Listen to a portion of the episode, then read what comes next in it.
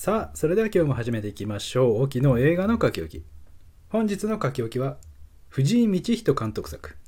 ビレッジです。まずあらすじですね。とある日本の集落、家紋村。神秘的な牧能の儀式が行われている近くの山には、巨大なゴミの最終処分場がそびえ立つ。幼い頃よりこの村に住んでいる片山優はゴミ処理施設で働いているが母親が抱えた借金の返済に追われ希望のない日々を送っていた。そんなある日幼なじみの美咲が東京から戻ったことをきっかけに物語は大きく動き出す。という物語。出演キャストには横浜流星さん黒木華さん一ノ瀬渡さん奥平大健さん佐久間龍斗さん杉本哲太さん西田直美さん中村獅童さん古田新太さん他となっております。えー、平日の夕方にたまたま時間があったので見に行ってきましたがまあ僕含めてお客さん2人という状況でしたけどもなかなかね明るい映画とは言えない内容でしたしライト層を寄せ付けない雰囲気がポスターなどでもねにじみ出していましたので仕方ない部分もあったのかなと。とはいえ横浜流星さんパワーなら市場にもいい影響を与えているのかなとも思ったんですが、まあ、もしかしたらファンの人はこういうのを見たいわけじゃないのかもしれませんね。ということで肝心の率直な感想ですがまあ普通でしたね決して悪くはなかったです能のシーンとか日本らしい独特のおどろおどろしい雰囲気っていうのもしっかり聞いていましたし特にタイトルの入り方とかにはその辺が顕著に現れていてかなりグッときましたし悪くなかったのは間違いないんですが何せ抑揚が弱くてですね全体的に非常に冗長に感じました。そろそろ終わるかなああまだ続くんだ。そろそろ終わるかなああまだ続くんだ。早く終わってくんないかなっていう感じで見てましたね。あの驚きという部分にも欠けていてほとんど思った通りに話が進んでいくんでその辺も誰を感じさせる要因だったようにも思いました。内容としては2時間ちょっと切るぐらいだと思うんですがはるかに長く感じましたね。長いんですが内容量が控えめ。というところで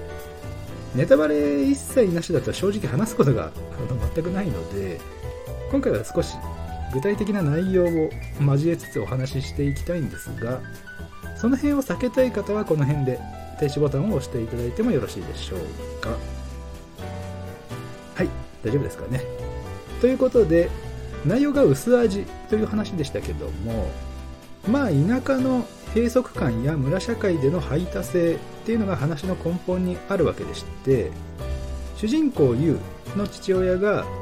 ゴミ処理施設の建設に反対して村八分にされた。というところから物語の始まりなんですがそもそもここ田舎かっていうのもあって綺麗なトンネルから幹線道路が敷かれてましたし立派な道の駅もあってパチンコ屋もあって祭りではあれだけ人が集まって閉塞感とは無縁なかなり大きなコミュニティに見えましたしまあその中で片山家自体にどういうバックストーリーがあるのかわからないっていう部分もあるんですが田舎って基本的に外から来た人を阻害するんですよね。旅行者には優しいけど移住者には厳しい。特に離島なんかは結構風当たりが強いという話を聞きましたが当然全部が全部そうじゃないでしょうからあの誤解なきようにお願いしたいですけどもだから主義主張が違うっていうだけではそこまでないがしろにされないと思うんですよ。もちろんそこに至るまでの合理的な物語が実は裏にあるのかもしれませんが表面上では伝わってこなくて話の出だしでそういう印象を持ってしまったので留飲が下がらない状態で見続けなきゃいけないんですだから僕は深く考えなくていいところまで意識を持ってかれちゃってましたね。あの他にも村長の息子の徹が悪い連中から仕事を引き受けていわゆるヤバい物をゴミ処理場で請け負ってるんですがそれが、えー、まあネタバレ嫌な人は聞いてないから大丈夫ですかね。その物なんですけども感染性廃棄物と箱に書かれてまして中身を見せないのがちょっとずるいなとも思ったんですがそれを埋めるんですね。埋めるというよりも土をかぶせるって言った方が正しいと思いますがそれ直で焼却炉で燃やした方が良くないかって思っちゃってその処理場の説明シーンで焼却炉は24時間働いていますっていうセリフがあったんで最終的にはそこで勝利するのかもしれないですけどじゃないとあのスパンであの量っていうのは絶対に場所が追いつかないですから。でも土壌が汚染されているっていうやり取りもありましたし埋め立て地を増やすっていうセリフもあったんで正直なんだかよくわからないんですよね。そういう細部への配慮というか別にそこ時間をかけろとか根掘り葉掘り説明しろっていうわけじゃないですけど物語のつじつまを合わせることを優先しすぎて親切さを失っているように思えるんですね。あのネタバレ全開になっちゃいますけどまあなんやかんやあって悪役の徹が死ぬわけですが死体だって山に埋めればよくないかって。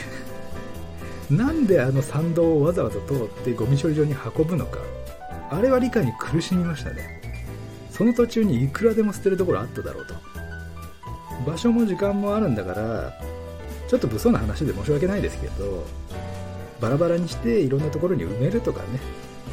まあそんなことまで考えられないぐらい混乱していたとか。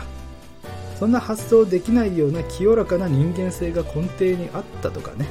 そういうこともあるでしょうけどもあの穴に死体を埋めるっていう結末ありきでもちろんそれ自体はいいんですけど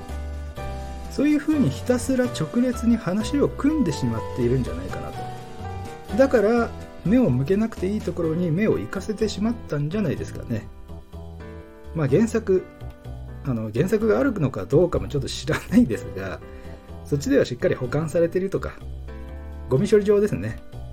あのゴミを捨てるという行為が話のメタファーとして過去や夢を生産、まあ、焼却して灰にするとかそういったものが込められているのかもしれませんしもしかしたらそういったいびつさも必要だったのかもしれませんけども僕が見た限りではうまく機能はしていなかったように思いました。ただこれだけ文句を並べてしまいましたが最初にお伝えした通り決して悪い映画ではなかったです。これは重ねてお伝えしたいと思います。というわけで 決して悪い映画にさせなかったとも言える出演キャストについてですがまずは横浜流星さんですね。劇中でのビジュアルの変わり方っていうのはすごくてですね。内面も外面も同一人物とは思えないような変貌を遂げるんですがそういった意味でもいろんな横浜流星さんが見られるのでファンの方々には非常にお得な一作となっていると思います。であの最近ちょっと気になるんですが内向的な時は猫背自信がついてきたら背筋が伸びるとかここのところいろんな人が極端に実践しててすごくわざとらしいというかあざといというかとても逆効果な気がするんですよね。あの普通でいいと思います。自然が一番自然に見えるのであの自然に行きましょう。まあっていうのは置いといてあの文句言い出すとね長くなってしまうんで申し訳ないんですがあのこの映画で本当に一番良かったシーンがありまして主人公の母親役を演じました西田直美さんのパチンコシーンですね。あそこは本当に素晴らしかったですね。まさか西田直美さんのプッシュボタンの連打が見られるとはいやもう本当に幸せな気持ちにさせていただきました。今の台はあのボタン長押しで大丈夫らしいんですのであの有事の際は参考にしていただければいいかなと思います。おっとここでメールが届きました。では早速読ませていただきましょう。えー、ドキさん。はっきり言ってこのビレッジ見るべきでしょうか？というご質問。いつもありがとうございます。ではお答えさせていただきます。ビレッジ。ゴールデンウィークに突入して他に目移りする前に見るべき。以上オキでした。ここまでお聴きいただいた方ありがとうございました。また次回お会いしましょう。